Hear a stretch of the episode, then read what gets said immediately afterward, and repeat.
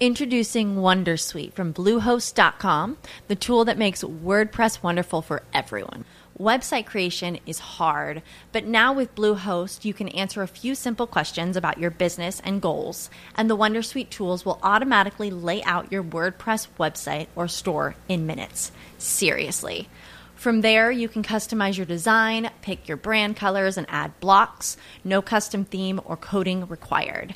You'll get content suggestions that you can keep or revise, and with Yoast SEO built in, we automatically help you get found in search engines.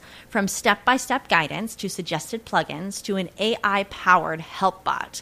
Our built in tools make WordPress wonderful for everyone. Whether you're a beginner or a pro, you can join over 2 million Bluehost users. Go to bluehost.com slash wondersuite. That's bluehost.com slash wondersuite.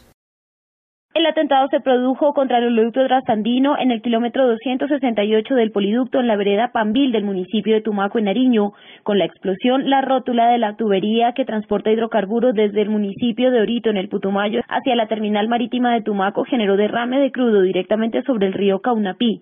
Ecopetrol informó que ya se inició el plan de contingencia y se dio aviso a los consejos municipal y departamental de gestión del riesgo de desastres.